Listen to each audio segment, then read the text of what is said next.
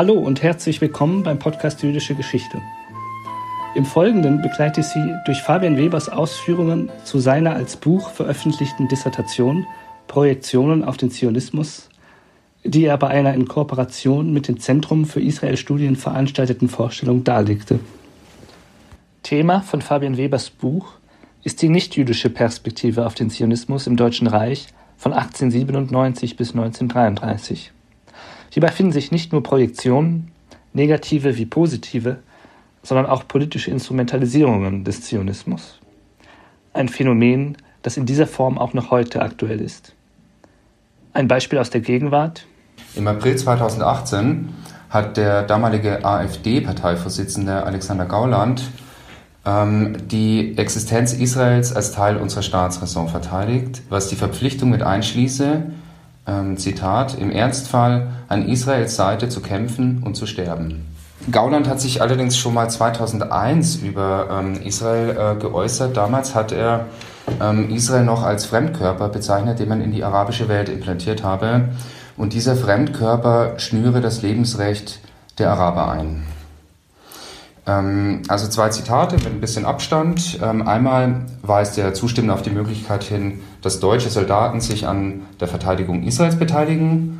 Und ein paar Jahre vorher, übrigens ähm, äh, zur Zeit der zweiten Intifada und während einer Hochphase palästinensischer Selbstmordattentate, hat er allerdings die Verteidigungspolitik Israels angeprangert und auch den Judenstaat als Ganzen ein Fremdkörper genannt.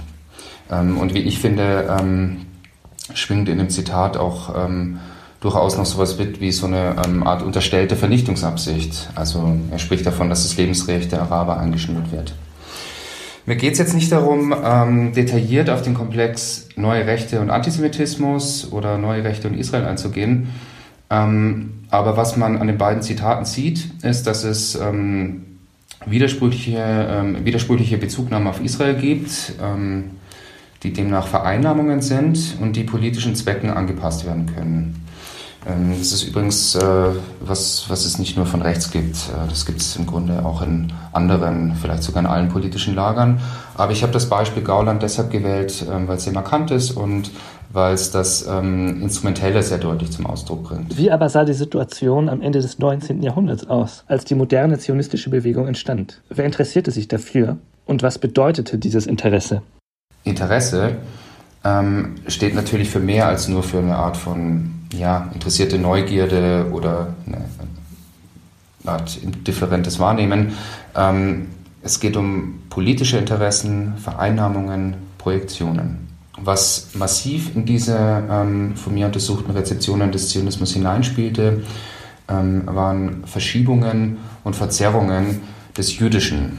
Diese ähm, Verzerrungen ähm, geben sich selbst zwar häufig als ähm, ja, objektive Abbildungen des Jüdischen aus oder verstehen sich vielleicht sogar selbst so, ähm, weil es aber Verzerrungen sind, ähm, verraten diese Bilder natürlich ähm, viel mehr über den, der sie entwirft, als über Juden. Diese Bilder und Verzerrungen werden dabei hier ausgehend von drei Gruppierungen betrachtet. Die erste Gruppe ähm, waren deutsche Kolonialpolitiker und Kolonialpublizisten. das ist ein Diskurs, ähm, der vor allem von politischen und ökonomischen Interessen geleitet war, ähm, der aber auch einen engen Bezug zur offiziellen Politik, vor allem zur Außenpolitik aufwies. Die zweite Gruppe waren antisemitische Propagandisten, die einen explizit ähm, feindseligen Ansatz verfolgten. Und schließlich die dritte Gruppe war eine, die vor allem von religiösen Gedanken geleitet war, nämlich die Wahrnehmung des Zionismus unter protestantischen Judenmissionaren. Es handelte sich hierbei um die einzige christliche Strömung in Deutschland, in der eine kontinuierliche und zentrale Auseinandersetzung mit dem Zionismus stattfand. Man kann es vielleicht ein bisschen vergleichen, ähm, weil man das auch in der Gegenwart kennt, das, was man häufig als christliche Zionisten bezeichnet, ähm, im angloamerikanischen Raum vor allem sehr verbreitet und ähm, eigentlich auch bis heute ein sehr wichtiger Unterstützerkreis für den Staat Israel. Hier ist es eigentlich ähm, ist eine ähnliche, ähnliche Gruppe, die ist allerdings nicht freikirchlich und ähm, vor allem ist es auch keine ähm, enthusiastische oder gar vorbehaltslose Unterstützung des Zionismus. Ähm, gibt durchaus auch ähm, sehr äh, feindselige Stimmen auch in dieser Gruppe. Die protestantischen Judenmissionare bildeten dabei die kleinste der untersuchten Gruppen. Gewisse Parallelen der genannten christlichen Ambivalenz gegenüber dem Zionismus lassen sich auch zu der württembergischen Tempelgesellschaft ziehen, die mit jüdischen Siedlern zusammentrafen. Es gibt dann in Palästina ähm, gewisse auch technische und praktische Kooperationen, ähm, solange der Zionismus noch nicht erfolgreich ist.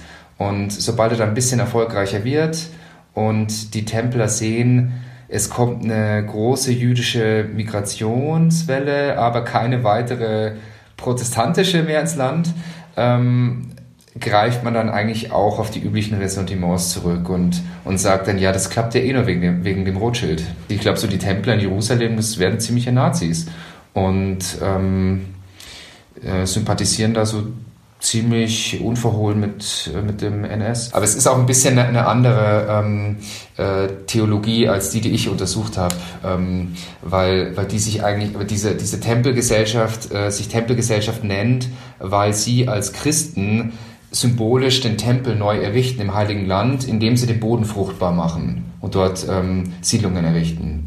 Das hat eigentlich ist es eine andere Theologie, weil, ähm, weil Juden darin keine Rolle spielen. Das Judentum ist quasi in seiner heilsgeschichtlichen Bedeutung bereits abgelöst vom, vom Christentum.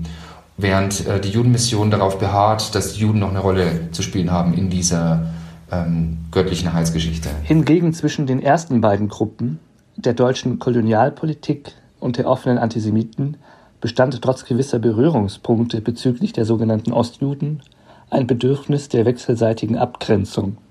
Es ist dann schon so, dass die ähm, Außenpolitik oder Vertreter des Auswärtigen Amts zur Zeit der Weimarer Republik sehr darauf bedacht sind, ähm, sich von Antisemitismus zu distanzieren und nicht den Verdacht aufkommen zu lassen, da eine antisemitische Politik zu fahren. Und das dann halt heikel wird, wenn, wenn sich so viele jüdische Gruppierungen zu Wort melden und, und genau äh, sowas anprangern. Ähm, und deshalb gibt es da ziemlich viele öffentliche ähm, Kundgebungen und Stellungnahmen, wo es darum geht, ähm, so eine universalistische Mission des Völkerbundes zu betonen. Ähm, und, äh, und irgendwie so, dass der Zionismus doch so ein Projekt sei, das der Menschheit als, äh, als solcher ähm, zugutekomme. Und da, da geht es viel mehr in der Rhetorik um Universalismus als um, als um also Antisemitismus gar nicht.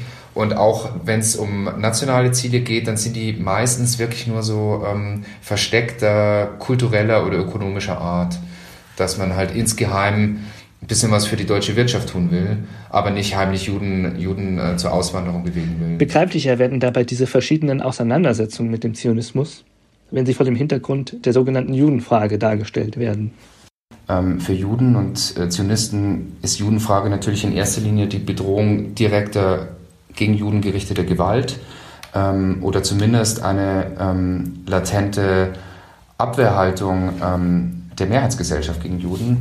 Dennoch ist in vielen zionistischen Texten davon die Rede, ähm, dass die Judenfrage eine Debatte ist, die nicht nur die Juden selbst angeht, sondern dass auch die Nichtjuden ein natürliches Interesse daran nehmen müssten, dass dieser ja, schwelende, spannungsreiche Zustand ähm, eine Lösung erfahre. Auf der anderen Seite, ähm, also auf nichtjüdischer Seite, ist Judenfrage ähm, natürlich was ganz anderes ähm, und wird oft, manchmal offen, manchmal versteckt, als im Grunde objektiv vorhandenes Problem verstanden, für das die Juden bzw. die Emanzipation der Juden verantwortlich gemacht werden kann. Also seit den 1870er Jahren wird im Deutschen Reich öffentlich diskutiert, ähm, ob, also durchaus auch in breiten Kreisen, ähm, ob denn ein Zusammenleben von Juden und Nichtjuden überhaupt ohne weiteres möglich sei, ob denn ähm, äh, nicht vielmehr die Gleichberechtigung der Juden nicht eigentlich für zentrale gesellschaftliche Missstände maßgeblich verantwortlich sei. Die zionistische Bewegung fand auch unverhoffte Resonanz. So reagierte Kaiser Wilhelm auf einen konsularischen Bericht über den Zionistenkongress in Basel von 1897. Zitat Kaiser Wilhelm. Ich bin sehr dafür, dass die Mauschels nach Palästina gehen. Je eher sie dorthin abrücken, desto besser. Ich werde ihnen keine Schwierigkeiten in den Weg legen. Tatsächlich war das Interesse von Seiten der deutschen Politik ähm, wesentlich ähm, komplexer, ähm, als es hier das Zitat des Kaisers vermuten lässt. Der ähm, Zionismus war nämlich für die deutsche Politik durchaus von Interesse, vor allem in außenpolitischer Hinsicht, ähm, weshalb man sich im Auswärtigen Amt und in den Konsulaten, aber auch in der ähm, kolonialpolitischen Publizistik sehr intensiv mit dem Zionismus beschäftigt, ähm, vor allem weil das Ziel, auf das sich, ähm, auf das sich der Zionismus zu entfalten suchte, nämlich Palästina, ein Teil des Osmanischen Reichs war und ähm, damit äh, recht komplizierte außenpolitische Gefilde berührte. Das Deutsche Reich war mit dem Osmanischen Reich ähm, befreundet und äh, hat sich eben als einzige europäische Großmacht dafür ausgesprochen, für den Erhalt und die Einheit, die Souveränität des Osmanischen Reichs ähm, einzutreten und sich dabei nicht in die inneren Belange ähm, der Osmanen einzumischen. Natürlich versuchte man trotzdem, seinen Einfluss im Orient auszudehnen. Deutschland war in der Zeit ähm, keineswegs für eine bescheidene, zurückhaltende Außenpolitik bekannt, ähm, sondern man strebte eine Weltpolitik an. Und im Orient versuchte man diese Weltpolitik über den Weg sogenannter moralischer Eroberungen ähm, zu verfolgen. Das heißt, nicht ähm, mittels direkter territorialer Ausbreitung oder Kolonisationen, sondern ähm, ähm, sozusagen auf indirekten Wege über wirtschaftliche Projekte zum, Nut zum, Nutzen des deutschen Handels, zum Nutzen der deutschen Industrie, ähm, aber auch zum Nutzen der ähm, Türkei. Man sprach ähm, in der Publizistik immer von orientalischer Misswirtschaft und befand äh, den Zustand des Osmanischen Reichs als desolat, als im Grunde Brache, der man ähm, von außen Zivilisation und, und Schaffenskraft ein ähm, einfließen lassen müsse. Der Zionismus diente der deutschen Außenpolitik so als Vehikel außereuropäischer Einflussnahme, die sich dezidiert von den Westmächten abgrenzen wollte. Die Art und Weise, wie Deutschland gedachte, diese zivilisatorischen Errungenschaften ähm, einzubringen, ähm, sollte sich aber ganz wesentlich unterscheiden ähm, vom Imperialismus der Westmächte. Also da grenzt man sich sehr, sehr stark davon ab. Damit war man eben für die Souveränität ähm, der Osmanen und für eine ganz natürliche, langsam vonstatten gehende Entwicklung eintritt. Der Zionismus ähm, ist in, diesen, in dieser Hinsicht sehr wichtig und wurde als möglicher Teil einer solchen Entwicklung erörtert ähm, weil er eine für Deutschland ähm, recht nützliche ähm, Bewegung sein konnte, weil er nämlich dazu beitrug, deutsche Kultur und deutsche Sprache auszubreiten. Also die Sprache der, ähm, der jüdischen Migranten im Orient ähm, hat man quasi als deutsch oder deutschnah ähm, bezeichnet, weil eben viele osteuropäische Juden Jiddisch, also einen deutschen Dialekt oder deutsch verwandten Dialekt sprachen, weil die zionistische Bewegung selbst ähm, eigentlich sehr aktiv eine Deutschnähe postuliert hat und ähm, die Bewegung auch deutsch geprägt war. Also die wichtigsten Führungsfiguren waren deutscher Herkunft, ähm, die Sprache der Zionistenkongresse war deutsch. Ähm, und so versprach die Bewegung eigentlich ähm, ja, sowas wie eine, wie eine ähm, indirekt für eine, für eine verstärkte deutsche Präsenz im Orient zu wirken und langfristig und damit auch langfristig wirtschaftlichen Einfluss in der Region ähm, auszubauen. Außerdem haben die Zionisten sich als äh, loyale Kolonistengruppe ähm, loyal auch gerade dem Osmanischen Reich gegenüber ähm, erklärt. Ähm, sie seien ein produktiver und kein separatistischer Faktor. Also die Zionisten selbst waren sich so dieser politischen Konstellation ähm, durchaus bewusst. Es kam in diesem Zusammenhang sogar zu einem Treffen zwischen Theodor Herzl und Kaiser Wilhelm während dessen Palästinareise 1898. Man hat sich eben zweimal getroffen in Palästina und über diese, ähm, diese Zusammenhänge diskutiert, ähm, die dann ähm, letztlich erstmal zu nichts geführt haben, aber dass man sich überhaupt, äh, dass sich der Kaiser überhaupt mit dieser jungen Bewegung ähm, ohne politischen Rückhalt trifft, zeigt dann doch, dass es dann gewisse Berührungspunkte einfach geben musste zwischen ähm, der Bewegung und der deutschen Außenpolitik. Es ging in diesem kolonialen Diskurs nicht nur um ökonomische und außenpolitische Aspekte, sondern durchaus auch um äh, die sogenannte Judenfrage, über die Publizisten, Reiseschriftsteller, aber auch offizielle Vertreter wie Konsuln durchaus freimütig diskutieren, ähm, etwa darüber, welchen Einfluss der Zionismus auf das Judentum haben werde, ganz allgemein, ähm, aber auch auf die deutschen Juden, auf die Juden des Orients. Und ähm, wie man denn die zionistischen Juden im Vergleich ähm, mit der jüdischen Mehrheit, die ja liberal und assimiliert war, im Vergleich dazu ähm, beurteilen würde. So der Hintergrund dieser, ähm, dieses Aspekts ist, ist nicht der, dass man gedachte, die deutschen Juden ähm, ähm auszuweisen oder in den Orient abzuschieben, wie es das Zitat des Kaisers, ähm, die Bemerkung, die er an den Rand des Berichts geschrieben hat, ähm, ja eigentlich nahelegt. Aber es werden durchaus Sympathien und Antipathien sehr deutlich sichtbar in diesen Kommentaren ähm, vor dem Hintergrund der Judenfrage. Beispielsweise hat im April 1912 der deutsche Konsul in Haifa, Leutweg Hadek, ähm, festgehalten, ähm, nicht nur welch großen Einfluss die zionistischen Juden in Palästina inzwischen gewonnen hätten, ähm, und er wägt dann die Vor- und Nachteile für den deutschen Außenhandel ab, sondern er kommentiert auch, ähm, dass die Zionisten in seinen Augen ähm, viel mehr Achtung verdienten, da sie, Zitat, Arterhaltungsjuden seien und ähm, deshalb viel mehr äh, Achtung verdienten als die, Zitat, Artzerstörungs-, Assimilationsjuden. Also oft ging die Anerkennung der Zionisten, der neuen Juden, ähm, mit einer Abgrenzung und ähm, ja auch Abwertung ähm, der alten Juden, also der liberalen jüdischen Mehrheit in Deutschland, einher. Zwei Themenfelder der Projektion nahmen eine bedeutende Stellung ein, die sich dabei an spezifischen Vorstellungen des Jüdischen festmachten. Zum einen das der Agrarwirtschaft entnommene Bild eines Produktionsideals des Zionismus und zum anderen die Vorstellung, dass der Zionismus als Mittler fungieren könnte zwischen dem Orient und deutschen außenpolitischen Interessen. Der Pädagoge und Reiseschriftsteller Otto Eberhard beschreibt in einigen Reiseberichten vor und während des Ersten Weltkriegs euphorisch die Herausbildung eines jüdischen Bauernstandes, den sie als Zitat einen neuen Typus des Judentums, der auf der eigenen Scholle heranwächst. Zitat Ende. Also etwas anders als der Konsul beschreibt der Eberhard die produktive Wiederaneignung Palästinas durch jüdische Landwirte ähm, zugleich auch als einen Prozess der nationalen Selbstbefreiung. Er bedient sich dabei ähm, einer ja, vitalistischen Sprache, die die landwirtschaftliche Kolonisation Palästinas als Prozess einer jüdischen Selbstfindung idealisiert. So schreibt Eberhard, unter dem Himmel Palästinas wachse endlich ein Menschenschlag heran, Zitat, so kraftvoll an Körper und Seele wie die Pflanze, die aus dem Keller ins helle Licht und den guten Boden gebracht ist.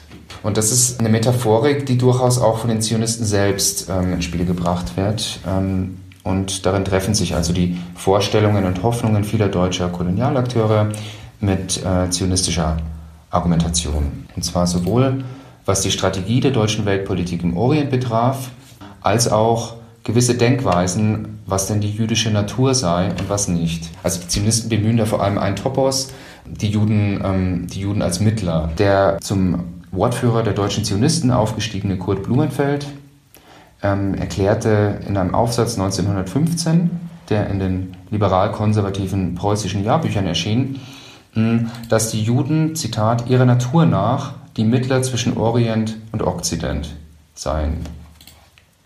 Laut Blumenfeld versöhnten die Juden die Eigenart des Orients mit äh, seiner ökonomischen und kulturellen Hebung damit ähm, komme es dem Osmanischen Reich, aber auch der autochthonen Bevölkerung dieses Reichs, den Juden und nicht zuletzt dem deutschen Handel und der deutschen Industrie zugute.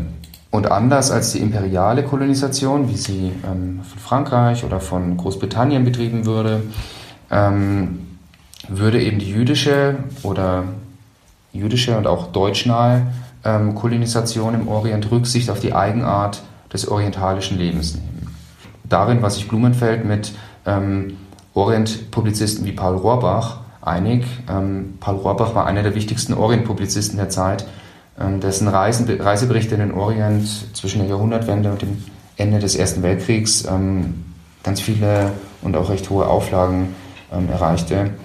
Ähm, genau, beide waren sich darin einig, dass die deutsche Politik ein tieferes Verständnis des orientalischen Charakters entwickeln müsse. Und ähm, dass man ähm, die deutschen wirtschaftlichen Interessen im Orient nicht einfach so überstülpen dürfe, sondern ähm, dass es mit einer ähm, organisch mit dem Orient verwachsenen Kraft wie dem, ähm, wie dem jüdischen Siedlungswerk ähm, vonstatten gehen sollte.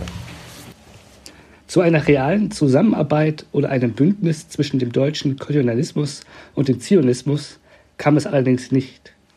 Dies lag vor allem an der negativen Einstellung gegenüber dem Zionismus seitens des Osmanischen Reiches, das man als Bündnispartner hier bevorzugend berücksichtigte. Nach dem Ersten Weltkrieg und der deutschen und osmanischen Niederlage blieben jedoch verwandte Interessen bestehen, die nun allerdings unter dem Vorzeichen des Völkerbundes standen. 1926 ähm, gründete sich das Pro-Palästina-Komitee dann neu, jetzt als offizielle Gründung des, des Auswärtigen Amtes. Ähm, und zwar, Zitat, im Zeichen allgemein menschlichen Fortschritts. Also ja, Sprache des Völkerbundes. Es waren ganz viele prominente Mitglieder ähm, versammelt, zum Beispiel Albert Einstein, auch Martin Buber. Also hier waren auch prominente Judenmitglied. Weiteres prominentes Mitglied war Thomas Mann, der ähm, zur ähm, Gründungsversammlung des Komitees eine Grußadresse schickte. Zitat: Man braucht weder Zionist noch überhaupt Jude zu sein, um den Gedanken, das Land aus seiner Öde zu wecken, in dem sich seit den Tagen des getriebenen Menschen, der aus der babylonischen Mondstadt dort einwanderte, bis zum Kreuzestod des Nazareners, eine so gewaltige, menschheitsgeschichtlich geistige Entwicklung abgespielt hat, ich sage, um diesen Plan groß und schön und rührend und fördernswert zu finden. Umso weniger brauchten deutsche Juden, in deren Blut die Erinnerung an dieses Urheimatland lebendig ist, zu fürchten, in ihrem Deutschtum bezweifelt zu werden, wenn sie den Plan unterstützten. Also man sieht in diesem Zitat wieder so diese, diese Sprache der Produktivität, verknüpft mit der Etablierung einer jüdischen Heimat. Also er spricht hier, ähm, dass so eine orientalische Region aus der Öde geweckt werden müsse. Dann sieht man auch noch gewisse, vielleicht für Thomas Mann sehr spezifische, ähm, romantisierende Projektionen auf das Jüdische. Ähm, und zugleich sieht man hier im, im, im, vor allem im letzten Satz eine Abgrenzung ähm, zum Antisemitismus. Also Thomas Mann ist hier daran gelegen, klarzustellen, dass eine Palästina-Unterstützung keineswegs ähm, die Ausweisung von deutschen Juden zur Folge haben soll. Thomas Mann grenzte sich also bewusst von dem Verdacht ab, hinter der nichtjüdischen Unterstützung für den Zionismus stehe der antisemitische Wunsch, Juden auszuweisen, eine Angst, die vor allem die Einstellung liberaler deutscher Juden gegen den Zionismus stützte. Doch wie sahen die Projektionen der Antisemiten auf den Zionismus tatsächlich aus? Ähm, die Ausweisung von Juden war tatsächlich eine weit verbreitete Forderung in der antisemitischen Bewegung seit dem Kaiserreich, ähm, was aber zugleich nicht hieß, ähm, dass es mit einer Befürwortung oder gar Unterstützung des Zionismus einherging. Ähm, der Zionismus wurde gerne mal herangezogen, um die Fremdheit oder angebliche Fremdheit von Juden zu unterstreichen, dass dann Juden etwa keine richtigen Deutschen seien, wenn Juden angeblich selbst sagten, dass sie eine eigene Rasse seien. Ähm, und deshalb sei die Forderung, ähm, die Gleichberechtigung zurückzunehmen, legitimiert. Da bedient man sich gelegentlich des Zionismus. Ähm, es ist aber nicht so, dass der Zionismus in judenfeindlichen Kreisen auf hellauf auf Begeisterung stieß. Ähm, man begegnete ihm eigentlich von Beginn an mit regelrechten Misstrauen. Es kursierte eigentlich von Anfang an der Verdacht, der Zionismus verfolge ganz andere Pläne, als er sie vorgebe, ähm, und zwar selbstverständlich gegen alle Nichtjuden gerichtete Pläne. Und so haben prominente Figuren unter den Antisemiten wie ähm, Wilhelm Marr, dem man den Begriff Antisemitismus auch nachsagt, oder der Berliner Philosoph Eugen Düring, ähm, die haben von Anfang an zum Kampf gegen den Zionismus aufgerufen, weil sie eben im Zionismus eine ganz gefährliche Steigerung der angeblichen jüdischen Macht sahen. Ich zitiere hier einen äh, völkischen Akteur, ähm, der heißt Friedrich Lienhardt, der ähm, schon zur Mitte der 1890er Jahre ähm, ähm, zum, zur zionistischen Bewegung äh, Stellung nimmt und davon spricht, ähm, dass im Zionismus ein ähm, jüdischer Plan zu erkennen sei, dass, Zitat, ein Teil der Juden in Palästina einen Staat bilden, um dem anderen in Europa verbleibenden Teile den Rücken zu decken. Lienhardt behauptet, dass, oder Lienhardt nimmt an, dass hinter den erklärten Absichten der Zionisten, einen Staat oder eine Zufluchtsstätte für Juden zu errichten, ähm, eigentlich eine ganz andere Absicht steckte, äh, nämlich ähm, zitiere wieder, falls ein Jude seines europäischen Arbeitsfeldes nicht mehr bedarf oder sich in Europa unmöglich gemacht hat, ähm, dann hätte er eine ähm, entsprechende Zufluchtsstätte in Palästina. Also Lienhardt unterstellt hier eine ähm, im Grunde geschlossen, eine, als, als geschlossenes Kollektiv operierende jüdische Entität, ähm, so die einen leben als liberale Juden unter den Völkern, die anderen bauen als Zionisten einen Staat in Palästina auf und zusammen ergeben die eine Einheit und die geben nur nach außen ähm, den Nichtjuden ähm, gegenüber vor, zwei verschiedene Gruppen darzustellen. Eigentlich arbeiten sie aber für ein geschlossenes ähm, gemeinsames Ziel, nämlich die Unterwerfung der Nichtjuden. Genau, der Zionismus ist dann ein neues Mittel, um die Nichtjuden an der Nase herumzuführen. Ähm, das ist eine Vorstellung, die ähm, in vielfacher Ausführung wiederholt wird von Antisemiten seit dem Ende des 19. Jahrhunderts bis zur völkischen und nationalsozialistischen Bewegung der 1920er und 30er Jahre. Ähm, auch Adolf Hitler wiederholt Lienhardt hier sinngemäß, ähm, Zitat, jeder Jude soll gewissermaßen noch eine Immunität bekommen als Staatsbürger des palästinensischen Staates und behielte naturgemäß unsere Staatsbürgerrechte auch noch, also die des Deutschen Reichs. Also ähm, man empört sich, weil man ja diese Vorstellung hat, es gibt diese jüdische Einheit, ähm, dass die Juden für sich doppelte Rechte, nämlich zwei Staatsbürgerschaften für sich in Anspruch nehmen, ähm, mit denen sie dann ähm, gegen die Nichtjuden vorgehen würden. Und wenn es dann einen jüdischen Staat gäbe, ähm, hätten die Nichtjuden gar keine Handhabe mehr ähm, gegen die Juden. Ähm, Nochmal Zitat Hitler im Jahr 1921. Wenn Sie nämlich einen Juden einmal wirklich auf frischer Tat ertappen sollten, so ist das kein deutscher Jude mehr, sondern ein Bürger von Palästina. Der antisemitische Vorwurf, Juden hätten durch einen Staat in Palästina das Privileg doppelter Rechte, rückt diesen entfernten nahöstlichen Ort ins Zentrum. Aus welchem Grund? Die Erklärung liegt äh, meines Erachtens im Antisemitismus selbst, der natürlich ein oft widersinniges und auch tautologisches Denkgebäude darstellt, ähm, was ähm, in der Zionismusrezeption sehr gut sichtbar wird. Da wird argumentiert, die Juden seien natürlich eine unproduktive Rasse, sie könnten gar keinen Staat aufbauen, was man ja daran sehe, dass sich das Judentum seit Jahrtausenden in der Diaspora-Situation befinde. Das zeige ja, sie können gar keinen Staat. Und weil sie das gar nicht konnten, was für Antisemiten eine Gewissheit ähm, darstellte, dann müsste man natürlich der Bewegung, die genau dieses Ziel ausgab, natürlich misstrauen.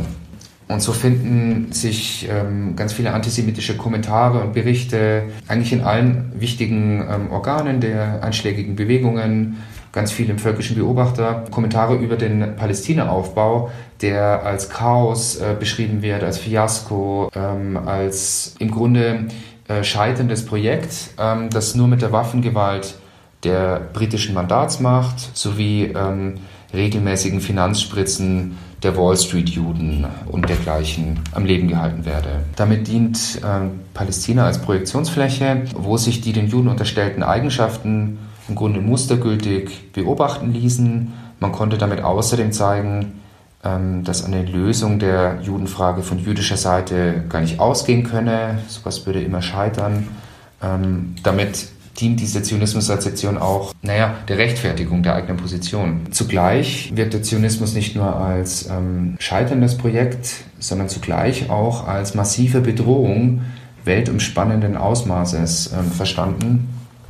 Eigentlich wird Palästina ähm, sogar zum Zentrum der jüdischen Weltverschwörung stilisiert und der Zionismus als Mittel zur Unterwanderung der Staaten. Es gibt ganz viele Pamphlete und Vorträge von Völkischen, die einen Judenstaat als Geheimzentrale des Weltjudentums ähm, dämonisieren, von wo aus die Zerstörung der Staatenwelt betrieben werde. Also wird dem Zionismus im Grunde eine gegenteilige Wirkung als, der, als ähm, also die erklärte Absicht ist, einen Staat zu schaffen und äh, das Gegenteil ähm, strebt er aber eigentlich an, nämlich alle Staaten zu zerstören, wie jetzt hier in dieser Schrift von Alfred Rosenberg, der staatsfeindliche Zionismus, ähm, wie es da zum Ausdruck Der Zionismus nahm so in den antisemitischen Produktionen eine eigene Rolle ein und bildete keine praktische Lösung der sogenannten Judenfrage. Es hat sich im Gegenteil gezeigt bei meiner Untersuchung, dass, dass der Zionismus ähm, ein eigenständig ausgeprägtes Feindbild in der antisemitischen Weltanschauung wird. Gemeinsam ist den verschiedenen von Fabian Weber hier vorgestellten Bildern und Verzerrungen des Zionismus, dass dieser selbst mit seinen Begründungen und Interessen gar keine oder kaum eine Rolle spielt und eingespannt wird in Interessen, die dem Zionismus selbst äußerlich sind, mithin den Juden sogar feindlich gegenüberstehen. Das war der Podcast Jüdische Geschichte. Das Buch von Fabian Weber, Projektion auf den Zionismus, ist 2020 bei Wandenhölk und Ruprecht erschienen. Mein Name ist Louis Kruler und ich bedanke mich fürs Zuhören.